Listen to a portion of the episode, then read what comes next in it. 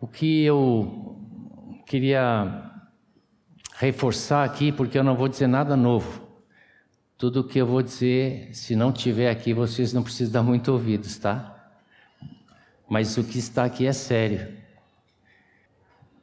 Antes de o Jamê chegar e trazer aquela palavra aqui naquele domingo de manhã, um, eu estava estudando um pouco sobre fé, né? O Senhor moveu meu coração e, e vou dizer para você sempre que a ne primeira necessidade sou eu mesmo, né? Ah, não adianta passar para vocês uma coisa que eu acho que vocês têm que fazer e eu não, né? Então essa motivação sempre começa em mim e, e devo confessar que esse tema é, não dá para terminar. Ele é muito extenso, né? A fé é algo que é muito extensa na sua compreensão, nos seus, nas, nas suas várias formas e em toda a experiência da, do povo de Deus na, na, descrita na palavra.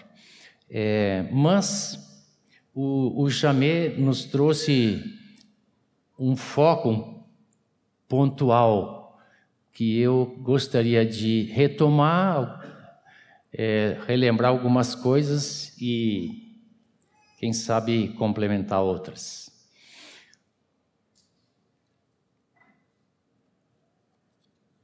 No mundo em que estamos hoje, diz o Jamé, há muita informação e pouca orientação. Fiquei ouvindo isso, fiquei pensando, né? Aí, quando ele falou sobre é, quatro coisas que deveríamos estar atentos se esperamos Jesus. Estamos esperando Jesus? Alguém poderia me dizer o que está fazendo para esperar Jesus?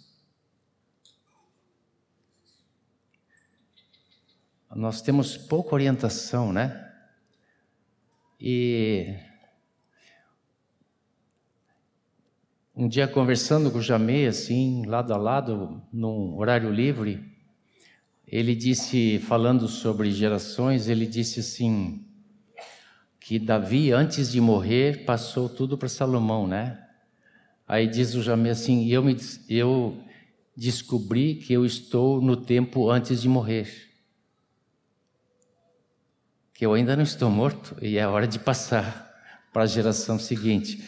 E é mais ou menos isso que acontece, que nós hoje cantamos vários cânticos da volta do Senhor, né? E porque a volta não veio ainda, né? Mas é, quando vamos fazer alguma coisa, quando a, a coisa aperta, quando a coisa está assim, naquele fervor. Então, comecei a pensar em mim mesmo. Como me preparar, esperando o Senhor. E, a, e o primeiro tópico, ele usou quatro versículos, não sei se vocês lembram, estou aqui relembrando, né? Está lá no, no YouTube, vocês podem ouvir, acho que vale muito a pena. Mas o primeiro tópico, é, ele usa a, a parábola do, do, juiz iníquo e que diz, ah, quando ele termina, Jesus termina a parábola, ele diz assim: O filho do homem vai encontrar fé quando vier voltar? Então a fé é o primeiro ponto. Depois os outros pontos que gostaria que trouxéssemos aqui também, para que todos nós pudéssemos ter orientação do que fazer. Os outros pontos são bem-aventurado se quando ele vier vir os servos cuidando dos seus conservos. O terceiro ponto é pregar o evangelho, né? A pregação do evangelho antes da sua volta. E a quarta é buscar a santificação, sem a qual não poderemos ver a Deus.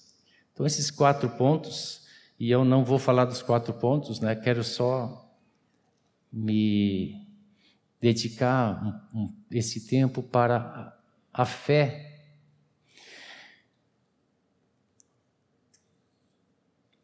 Podemos ler Lucas 18, versículo 1 em diante, que fala da parábola do juiz iníquo. Primeiro, diz assim: Jesus lhes contou uma parábola para mostrar que deviam orar sempre e nunca desanimar. Então, essa era, era a motivação pela qual Jesus estava contando essa parábola, ah, que ele gostaria de ensinar aos seus discípulos.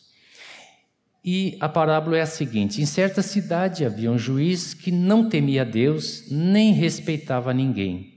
Havia também naquela mesma cidade uma viúva que sempre o procurava, dizendo: Julgue a minha causa contra o meu adversário.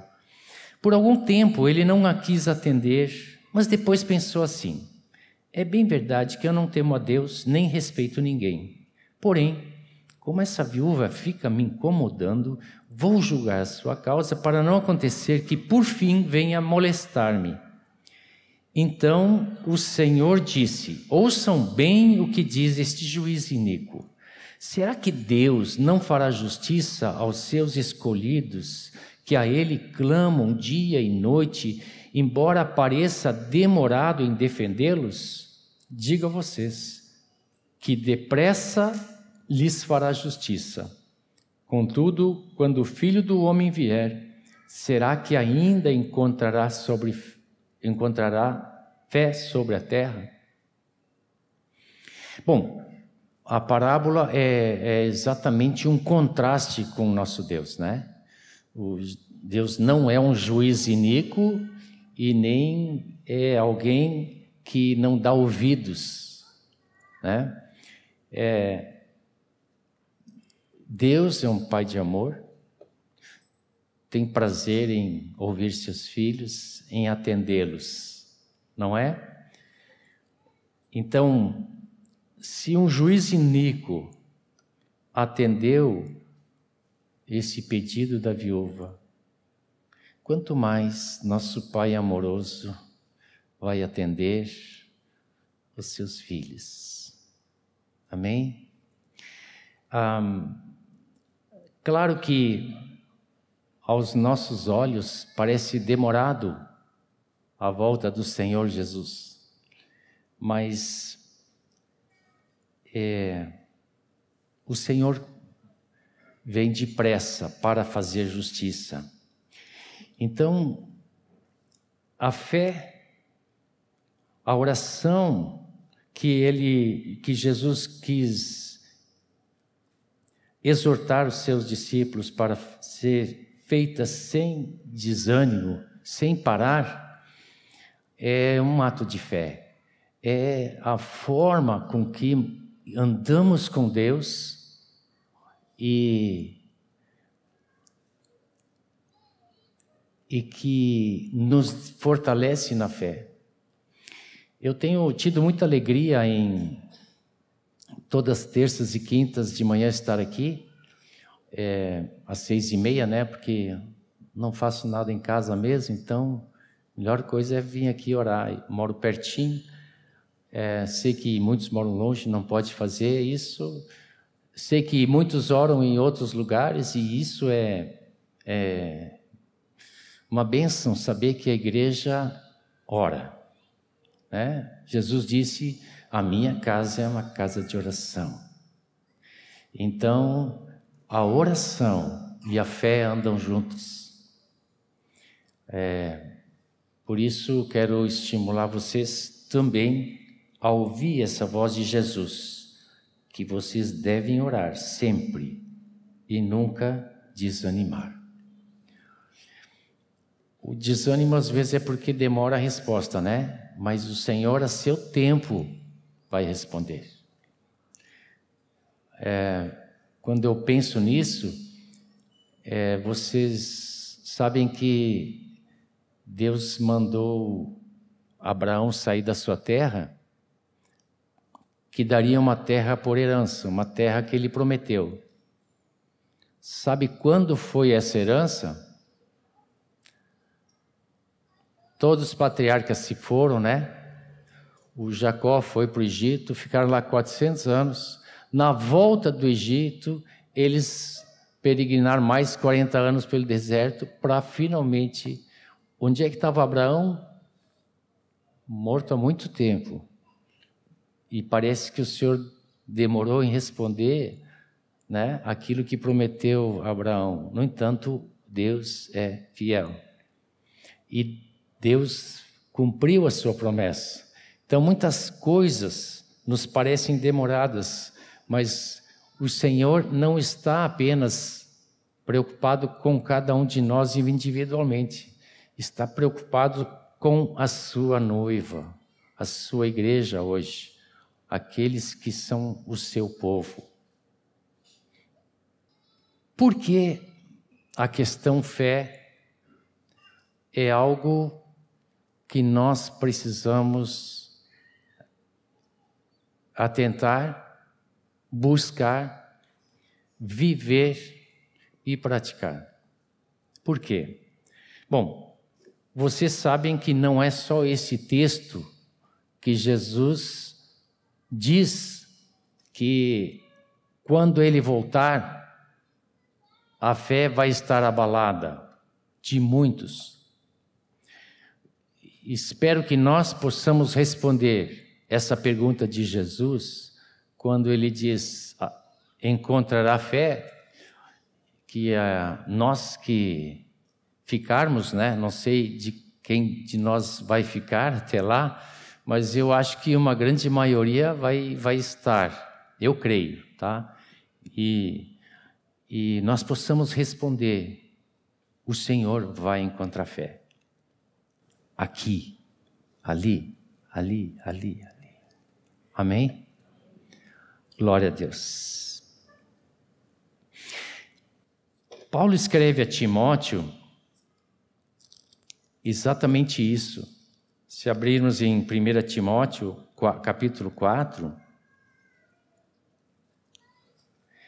no primeiro versículo ele começa assim, ó: Ora, o Espírito afirma expressamente que nos últimos tempos alguns apostatarão da fé.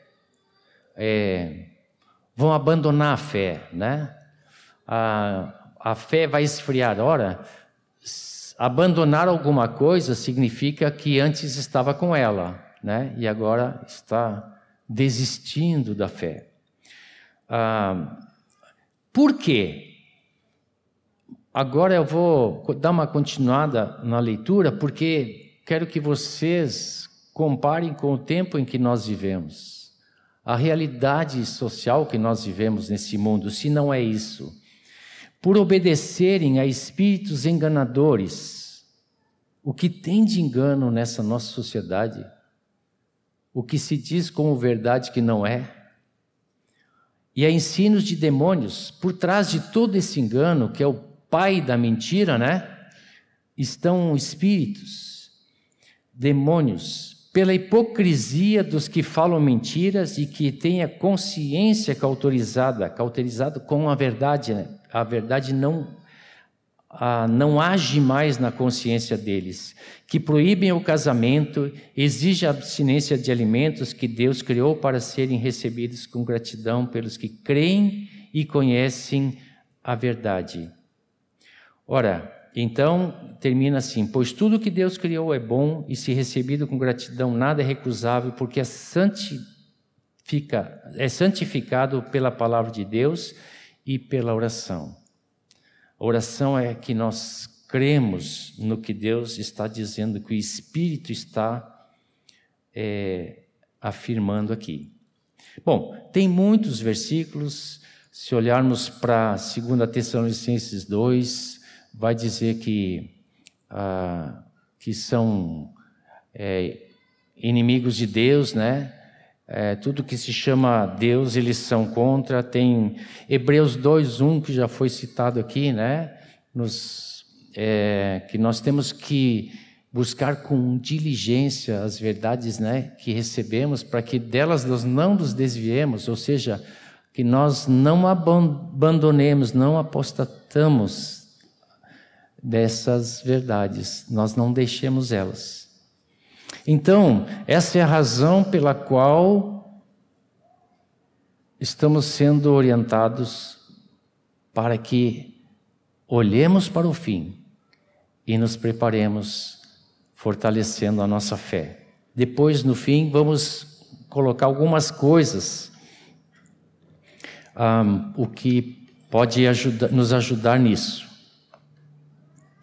E às vezes eu quero dizer assim, um, a gente às vezes faz orações assim, por um hábito saudável até, né? É bom, mas uh, Vamos acordar. Vamos acordar. De fato, precisamos orar. Orar. Ah, no fim dos tempos, o que pode nos desanimar? O que, que a gente vislumbra, né? Eu fico, eu fico imaginando, e pode ser que é, tudo que eu imagino, com certeza, né? É, é, não é tudo. Podemos pensar que a gente pode cair num governo autoritário, podemos pensar que o ódio contra a igreja vai do mundo vai aumentar contra nós. Podemos pensar em perseguição e aí para diante só coisa ruim, né? Se nós não estivermos firmes na fé, é fácil imaginar que a gente se desvie disso. Em Lucas 21, versículo 34,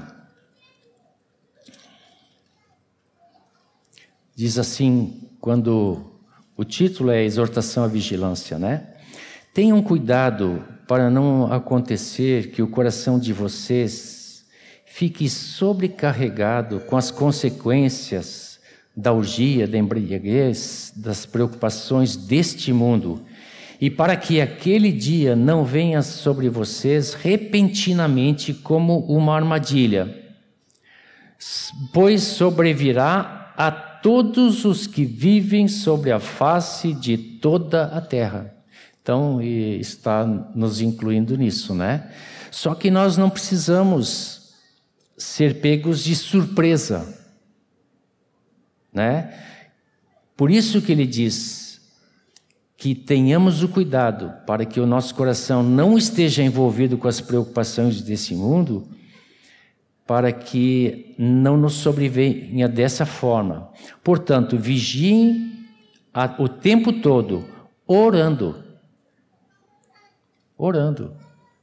A nossa vigilância é orando, porque quando estamos em comunhão com Deus, o Espírito nos nos mostra, nos guia toda a verdade daquilo que está acontecendo. Orando para que vocês possam escapar de todas essas coisas que têm de acontecer e para que possam estar em pé na presença do Filho do Homem. Ou seja, não adianta nós dizermos que, ah, como é que é, Marcelo? É, que não vai ter a primeira taça, a segunda taça, a terceira, a primeira trombeta. Não adianta dizer isso. É que vai acontecer, isso vai acontecer a todos, né? Então não tem como escapar. Mas há uma diferença nós permanecermos de pé na presença, em pé na presença do Filho do Homem, porque este Filho do Homem é aquele que nos salvou, nos resgatou para si e veio nos buscar. Quando ele fizer justiça, nós estamos justificados. Não há condenação para aqueles que estão em Cristo, não é? Então nós esperamos o Filho do Homem como aquele que é o nosso noivo. É diferente do que o mundo, que entra em desespero. Amém? Então eu tenho dito isso repetido, a gente não está esperando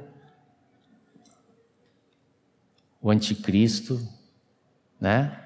Nem a perseguição. Nós não estamos esperando, nós estamos esperando a ressurreição, a vida com Jesus, a nossa glorificação. Isso é que nós estamos esperando. O Jamê nos alertou que quando se fala de fé, quando fala de fé, não é a fé natural, né? A fé natural, ele, naquele momento, estava dizendo: daqui a pouco vou pegar um avião, né? E se eu não tivesse fé no avião de que ele ia chegar é, ao meu destino, né? Ainda que possa parecer tão impossível um negócio grandão desse sem bater asas chegar ao destino, mas a fé baseada na experiência dos outros, que muitos já foram antes e, e, e não deu problema, então eu também vou embarcar no avião. Alguns têm medo de avião, né? Mas é, eu acho que não tem medo de avião, tem medo de morrer. acho que esse é o problema que nós temos que enfrentar, né? Mas não é essa fé que nos salva, porque salvou outros, vai nos salvar. Nós temos que ter uma, a nossa experiência com o Senhor. Essa fé natural dos outros, da experiência dos outros, ela também precisa ser nossa. E, e ele nos alertou que muitas vezes a gente é um pouco assim místico na nossa fé, né? É, porque o Jamê falou que às vezes a gente abre a Bíblia e olha assim, bom, Pedro andou sobre o mar, então vou sair andando sobre as águas também.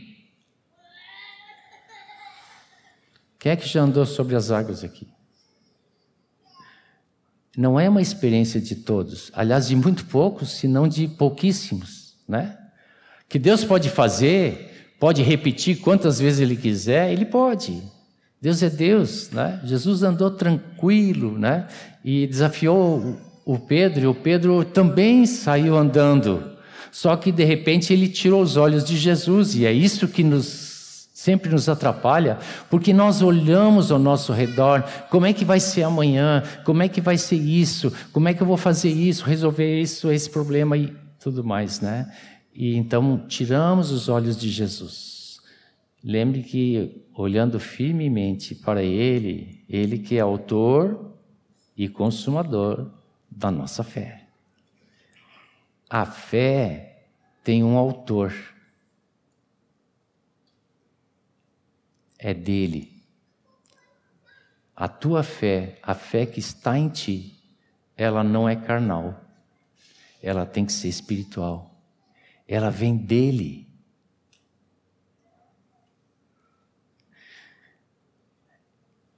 É difícil, talvez, nós entendermos, explicarmos como isso se opera dentro de nós, né? Porque eu pergunto assim, onde está o nosso espírito? Certo? Sabe explicar isso? É, é difícil. Mas a gente sabe que existe algo espiritual. O, o, o Espírito Santo testifica ao nosso espírito, né? Que somos seus filhos, que ele nos cela, ele está ali presente, foi colocado em nós, habita em nós. Essa é a nossa garantia de podermos ter fé. Porque o fruto do Espírito é o quê? Aquela lista toda, onde tem uma palavra que se chama fidelidade. Às vezes nós, que as palavras vão mudando um pouco de, de conceito, né? É, muitas palavras, não interessa agora, mas a fidelidade é uma delas, porque a fidelidade e a fé na palavra são praticamente a mesma coisa. Ou seja, na verdade, a fidelidade é alguém cheio de fé. E o fruto do Espírito é amor, alegria, bababá, fidelidade. porque o Espírito é que opera em nós a fé. É claro que nós temos que acolher, temos que receber, temos que. Vou usar a palavra que daí parece que. Nós temos que crer. Nós temos que aceitar a palavra como verdadeira e ver aquilo que Deus quer de nós como sendo de Deus. Quando Hebreus fala que nós, quando chegamos a, a Ele, precisamos crer que Ele, como diz ali, existe, né? A palavra no grego é, é que Ele é. Ora, existir e é são duas coisas que para mim são diferentes. Sabe por quê? Porque crer que Ele existe até o diabo crê ou não. O diabo sabe que Deus existe, mas o diabo não aceita que ele é. O eu sou lá de Moisés, da sarça, ou que de Jesus, que disse várias vezes: Eu sou. Aquele Deus que é, o único Deus, o verdadeiro Deus, o Deus que a gente chega e sabe que Ele é o Todo-Poderoso é Ele é aquele para quem todas as coisas convergem. Ele é aquele que criou todas as coisas para si. É Ele que é que nos criou para si também e que nos chama para si. É esse o Deus. Quando falamos de pouca fé, na verdade nós estamos dizendo que o nosso Deus que cremos é pequeno.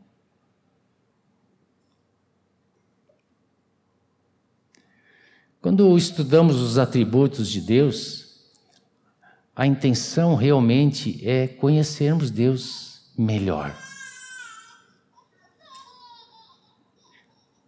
E claro que podemos deixar esse conhecimento aqui e não trazê-lo para dentro de nós a ponto de crermos. Por? Por que, que eu, às vezes, ah, não tenho ousadia de, sei lá, subir numa plataforma no meio de uma praça e dizer assim: Jesus? Porque parece que. Será que Jesus vai fazer alguma coisa? Será que eu. Né? Que eu não vou passar vergonha aqui? Essa, essa dúvida que é nossa, não é do Senhor. O Senhor continua sendo Deus assentado no sublime alto trono. Ele é o governo, está sobre seus ombros, nada foge do seu olhar. Ele é soberano, ele é o todo-poderoso, ele é. Gosto de um versículo que diz isso, e eu fui para o original. Não, não pense que eu sei muita coisa de grego. Eu só gosto do grego e, e gosto de, de cavocar. Mas eu, do, do Gálatas, que Paulo fala aos Gálatas 2,20, que nós cantamos hoje. Não sou mais eu quem vive, mas Cristo é quem vive em mim. Ora,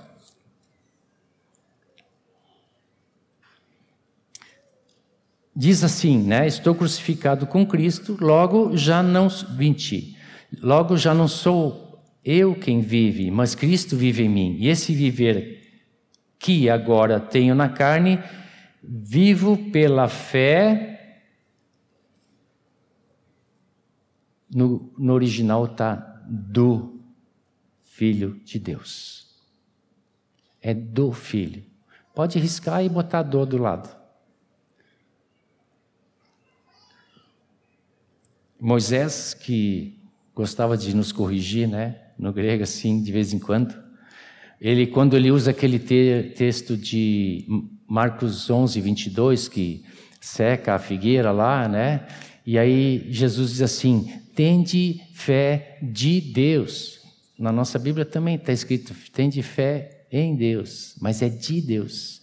E eu, e eu peguei esse versículo original, fui olhando as palavras em grego e, e a tradução fica mais assim, mais ou menos assim. Achei tão poética assim, porque o grego tem uma forma diferente de, de comunicar, assim, montar as frases. Mas fica assim, ó: vivo, não mais eu, vive, porém, em mim Cristo. O que agora vivo na carne, em fé vivo, a do Filho de Deus o que me amou e deu-me a si mesmo sobre mim. Essa seria a tradução quase que literal assim. Ficou bonito, né? Do filho, a fé é do filho. Deus é o autor, Jesus é o autor e consumador da fé. Onde vamos buscar a fé? É claro que Hebreus 11 tem um monte de gente que são testemunhas da fé. Eu não gosto da palavra que botaram no título heróis da fé, né? Parece que daí é só eles e não sobra nada para nós, né? Os heróis estão ali, nós não. É, mas testemunhas da fé, nós todos temos que ser. E, e quando, quando o escritor de Hebreus vai escrevendo, ele depois disso diz assim: estamos rodeados de uma nuvem de testemunhas. Testemunhas do quê? Da fé que Deus opera em nós. E ele fala no capítulo 11 de Hebreus sobre a fé. Não é isso? Começa dizendo: a fé é a certeza de coisas que se esperam, a convicção de fatos que não se veem. Então, é, se olharmos para Hebreus 11, é, vou ler o versículo 6, que também já citamos, né? De fato, sem fé é impossível agradar a Deus, porque é necessário que aquele que se aproxima de Deus creia que Ele é e que recompensa os que o buscam. Quando olhamos todas as histórias aqui é, de Hebreus, podemos perceber uma coisa. Deus chama alguém para um propósito dele e coloca essa visão no seu filho, vou dizer assim, né? Naquele que ele chamou. E aí, com a visão, este homem crê que Deus deu a ele uma tarefa a ser cumprida. Qual é a consequência de Deus dar a visão e, ao, e a e o homem, uma pessoa, crer. A consequência é que ela vai realizar aquilo por qual foi chamado por Deus. Se olharmos para Noé, aliás, o texto diz assim, né? Noé, divinamente instruído a respeito do acontecimento que ainda não se via, né? Ele viu um dilúvio que não nunca tinha sido visto, né? E no entanto, Deus falou uma coisa para Noé e Noé creu. Porque viu, não porque viu de fato, ele teve uma visão clara de Deus, porque Deus colocou isso para ele. E ele obedeceu, construiu a arca, ele foi obediente. Ele poderia dizer assim: ah, vou construir a arca, mas daí ele vai a vai na, na aldeia dele lá, fala para todo mundo e ninguém acredita nessa história, ninguém ajuda ele a construir. Ele podia dizer assim: ah, larguei de mão, né?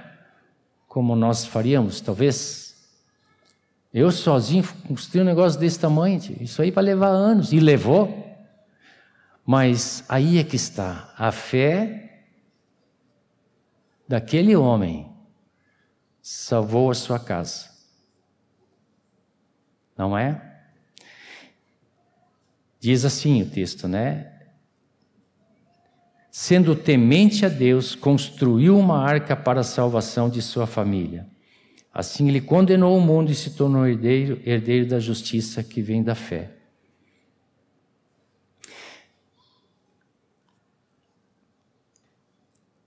Às vezes, nós queremos colocar, é, inverter as, os papéis, né? Nós decidimos o que queremos e começamos a orar para que Deus faça o que nós queremos. Mas, na verdade, é Deus que coloca em nossa visão do seu propósito para que nós a cumpramos. Não é o inverso? Aí fazemos de tudo, né? ficamos orando, jejuando, sacrificando, sei lá, fazemos de tudo para Deus, para alcançar o que nós queremos. Claro que. Como é que cantamos? Não sou mais eu quem decido, né?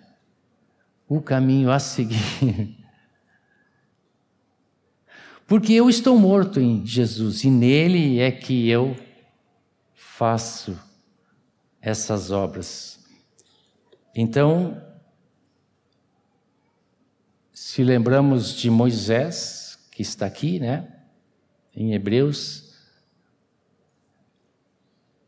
só um dos aspectos ali da vida de Moisés, se mata um cordeiro, pinta a ombreira da porta, porque vai passar o anjo e vai matar todos os primogênitos. Quem não tiver com esse sangue se Moisés não cresce nisso e não dissesse isso ao povo, seria um desastre, né?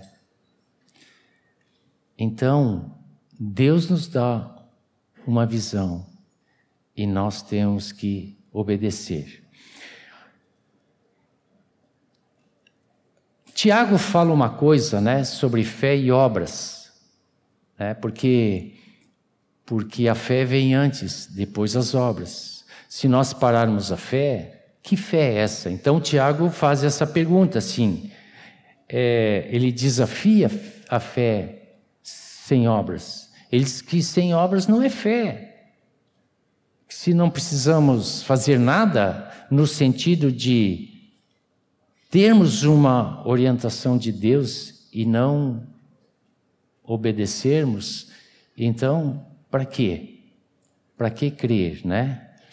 Agora, a pergunta que ele faz, será que essa fé pode salvá-lo? Então, de fato, a fé ela gera alguma coisa e gera a nossa obediência, gera a nossa atitude de resposta para com Deus. Gostei tanto assim hoje no fim, nos últimos cânticos, né? Eis-me aqui. É sempre assim quando a gente adora o Senhor, olha para o Senhor, a grandeza do Senhor, a exaltação do Senhor, a manifestação dele em nós, a gente só tem uma coisa para dizer: eis-me aqui. Nós temos um texto que Telmo citou, né? Efésios 2. Acho que foi Telmo, desculpe se eu me enganei, mas, ah, sim, ele, ele nos deu vida, estando nós mortos, né? É, e nós estávamos mortos, segundo, andando segundo o curso desse mundo, segundo a, o príncipe da potestade do ar, mas fomos salvos e juntamente, aqui esse juntamente é que faz a nossa união com Cristo. Não tem como ser é, perdoado. Nos deu vida juntamente com Cristo. Sem Cristo não há vida. E juntamente com Ele nos ressuscitou e nos fez assentar nas regiões celestiais em Cristo juntamente. Então, a fé é aquela fé que nós temos porque Ele está em nós. Jesus disse que se tivéssemos a fé de um grão de mostarda, nós moveríamos um monte. Então, creio que Jesus falou a verdade.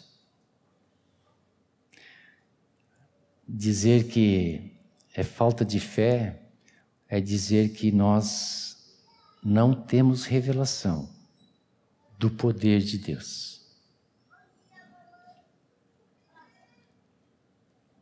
Lembro de um versículo em Lucas 11 que é uma repetição do Sermão do Monte. E quando Jesus está ensinando, tanto em Mateus 6 como em Lucas 11, ele diz: Pedi e dar-se-vos-á, buscai e achareis, batei e abrir-se-vos-á. Em Mateus está escrito assim: porque se vocês que são maus sabeis dar boas coisas aos vossos filhos, né? Que ninguém que nenhum filho que pede um, um, um peixe ganha uma cobra ou um ovo uma pedra, sei lá as comparações, né? Só que em, Lucas, é, em Mateus diz assim: assim também vosso Pai vos dará boas coisas. O que são essas boas coisas? Fiquei pensando um dia. Aí em Lucas ele diz assim, é, a mesma coisa, e ele diz assim: assim como vocês, pais, dão os filhos, também vosso Pai vos dará o Espírito Santo. Olha, existe coisa melhor do que o Espírito Santo? O Espírito Santo em nós vai operar todas as coisas eternas. Estas aqui são as coisas boas. Então, queridos, nós temos algo em nós que Deus colocou para que nós permaneçamos firmes na fé. Eu queria concluir essa conclusão é um pouco mais longa, não é assim achar que os próximos minutos eu termino, tá? É, nós temos que crescer na fé. E, e como fazer isso? Primeiro, a, a, palavra ela tem que fazer parte do nosso dia a dia, né? E, eu não sei, você já deve ter experimentado que quando a gente é, se embrenha na palavra e fica na palavra e busca a palavra e lê a palavra e ora sobre a palavra, a gente parece assim que é outra pessoa do que aquele daquela vez que a gente assim estava tão envolvido com tantas outras coisas, preocupado e, e, e não deu tempo de ler muito, de orar muito. Vocês não percebem que vocês são diferentes numa situação e outra? É, é, é, que nem quando a gente come bem, come certo, né? E, e, de repente para de comer, para o nosso corpo também é assim. E o nosso espírito também é assim. Então, a palavra é o nosso alimento. Ele nos sustenta. Ele fortalece a nossa fé. Diz a palavra que a fé vem pelo ouvir a própria palavra. Então nós precisamos ouvir ou lê-la, né? Temos que ouvir, porque Deus fala. Às vezes a gente diz assim: Deus não fala. É porque nós não estamos muito dispostos, assim, não estamos numa disposição de ouvi-lo. Então nunca diga que Deus não fala, mas diz para ele assim: é, fala, Senhor, porque o teu servo ouve. Vocês já ouviram essa frase? É, é assim que o Senhor espera, nos espera.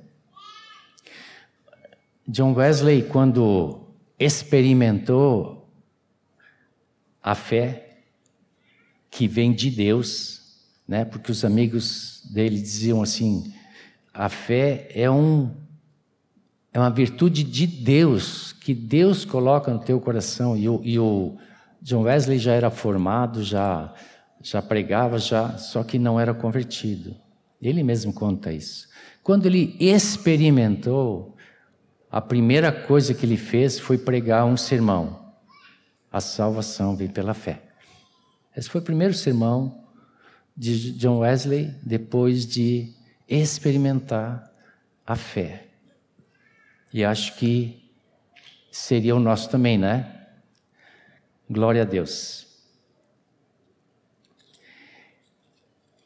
Eu. Só para não deixar incompleto o meu pensamento sobre de que a fé sem obras é morta, né? Porque pode ser mal interpretada. Na verdade, quando lemos Efésios 2, nós vemos claramente que ele nos salvou pela sua graça e não de obras para que ninguém se glorie de que é pela sua obra que fomos, a sua própria obra, né? Fomos então agraciados pela salvação de Deus. Não. Está muito claro nesse texto de Efésios 2. Nós fomos unidos em Cristo para as boas obras que Ele de antemão preparou para que andássemos nelas. Então, a, a fé, ela gera as obras. As obras não geram a fé, a fé gera as obras. A fé, ela gera isso, né? Não é porque John Wesley dizia assim: eu queria alcançar a salvação. Aí eu jejuava, eu orava, eu, eu fazia boas obras. Ele diz isso. Sem ser convertido, ele buscava a salvação dessa forma. Um dia, ele descobriu que era de graça, né? E então nós, cada um de nós precisa experimentar isso. Cada um de nós precisa experimentar isso. O carcereiro, né? Ele disse assim: "Que farei para ser salvo?" Né? Parece que nós humanos, elas, nós queremos o nosso mérito. E quem abriu o caminho para o Santo dos Santos foi Jesus por um sacrifício. Achar que nós podemos fazer alguma obra para agradar a Deus é deixar o sacrifício de Jesus de lado e achar que podemos fazer algo melhor. Não tem como, não tem como. Diz ali que pelo seu sangue e pelas, pelo seu corpo dado por nós, é que ele abriu o acesso a Deus, ao Santo dos Santos. Está bem? É, Para concluir, o que então é prático. Bem-aventurado aquele que não anda no conselho dos ímpios, certo? Todo mundo sabe isso sabe de cor até os próximos versículos. O que, que é ímpio? Ímpio é aquele que não tem fé. Se vamos por conselhos dos ímpios,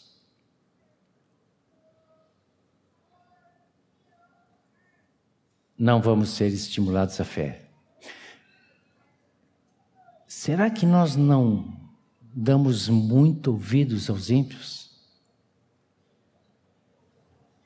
Pensem. Quem vocês estão ouvindo? O que vocês estão ouvindo? De quem vocês estão ouvindo? Ou nós, vamos me incluir nessa turma, né?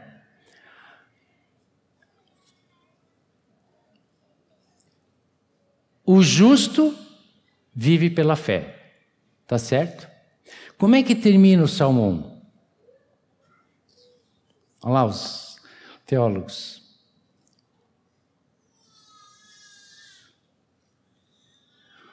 O Senhor conhece o caminho dos justos. Os justos vivem pela fé, né? Por que, que o Senhor conhece o caminho dos justos? O justo é, é aquele reto, né? A gente diz a retidão, né? O caminho dos justos, ele é reto porque ele não desvia da verdade de Deus. Então, quem, quem fez esse caminho para os justos? O Senhor. Por isso que ele conhece o caminho dos justos. Mas o caminho dos ímpios, daqueles que não têm fé, perecerá. Certo? Me faz lembrar o seguinte: é, quando Jesus falou com Nicodemos, disse assim: o vento sopra onde ele quer, certo? Ouvimos, mas não sabemos de onde ele vem, para onde ele vai. Assim é todo aquele que é guiado pelo Espírito, certo? Aí, no versículo anterior, um pouquinho mais. Porém, os ímpios, esse vento dispersa. Não sobra nada. Eles não são guiados pelo Espírito. Nós temos que ser guiados pelo Espírito. O justo vive pela fé. Isso vem lá do Velho Testamento, Romanos vai repetir, Hebreus vai repetir, né? Aliás, ele repete um pouquinho antes de falar, no, no fim do capítulo 10, antes de falar dos, das testemunhas de fé, Hebreus vai dizer isso, porque o meu justo viverá pela fé. O caminho reto que andamos, nós andamos porque confiamos em fé naquilo que Deus diz. Quando Deus diz, dá um princípio na palavra, nós vamos por esse caminho, sabemos que ele é reto, ele conduz a vida. Sonda-me, ó Deus, Senhor, né? Guia-me pelo caminho eterno, que chega lá no fim, no seu destino. Todo o que crê em Jesus, que Jesus é o Cristo, está lá em 1 João 5,1, é nascido de Deus. Aquele que é nascido de Deus crê. Está ali. E todo aquele que é nascido de Deus vence o mundo. E esta vitória que vence o mundo, o quê? a nossa fé. O mundo vai nos espremer. Mas nós vamos permanecer em, fé, em pé diante de Deus, porque a vitória do, sobre o mundo é a nossa fé. Essa fé daquele que é nascido de Deus. Agora, vencer significa lutar. Só vence uma batalha quem entrar nela. Pode perder, mas como nós fomos chamados para a vitória, nós vamos ter lutas. Vencer é combater e sair vitorioso. Paulo disse assim: Combati o bom combate. E se alguém quer saber quanto o Paulo lutou, é só ler a história dele em Atos. Completei a, a carreira, guardei a fé. Fico pensando, se ele não tivesse guardado a fé, será que ele teria se salvado? Que nós possamos dizer a mesma coisa. Aliás, não faz muito tempo, uns dois meses atrás, eu ouvi uma mensagem, acho que do, do Japa, né? Falando sobre isso. Azaf, isso. Azaf, obrigado.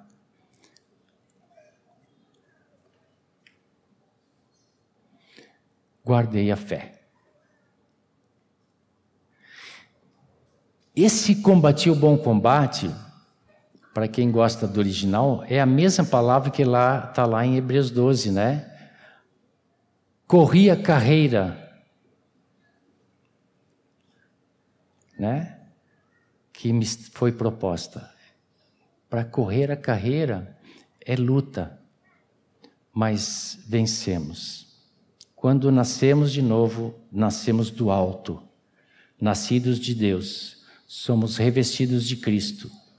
pelo novo homem. O meu desafio final é para aqueles que que foram batizados há tantos anos atrás, quando foram revestidos de Cristo, e que hoje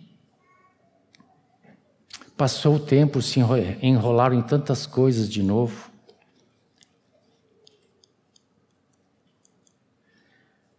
Naquele dia, certamente, todos que foram batizados em Cristo devem lembrar com tanta, tanta alegria, né? É, fomos lavados pelo sangue de Jesus, né? Os nossos pecados se foram. É, algo novo se fez. Mas com o caminhar nós fomos nos enroscando em algumas coisas, algumas impurezas, pecados. Perdemos um pouco o primeiro amor. Aí às vezes a gente tem vontade de se batizar de novo, né? Mas o Senhor nos diz assim: arrepende-te, volta onde caíste, né? Volta ao primeiro amor, e, e volta. E eu queria deixar para esses que talvez estão passando por dificuldades, desanimados, para que tenham novamente a alegria da salvação.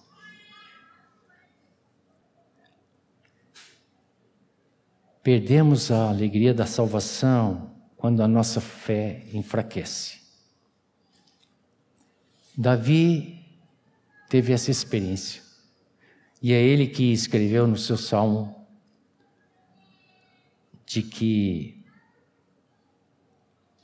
ele queria que Deus criasse nele um coração novo.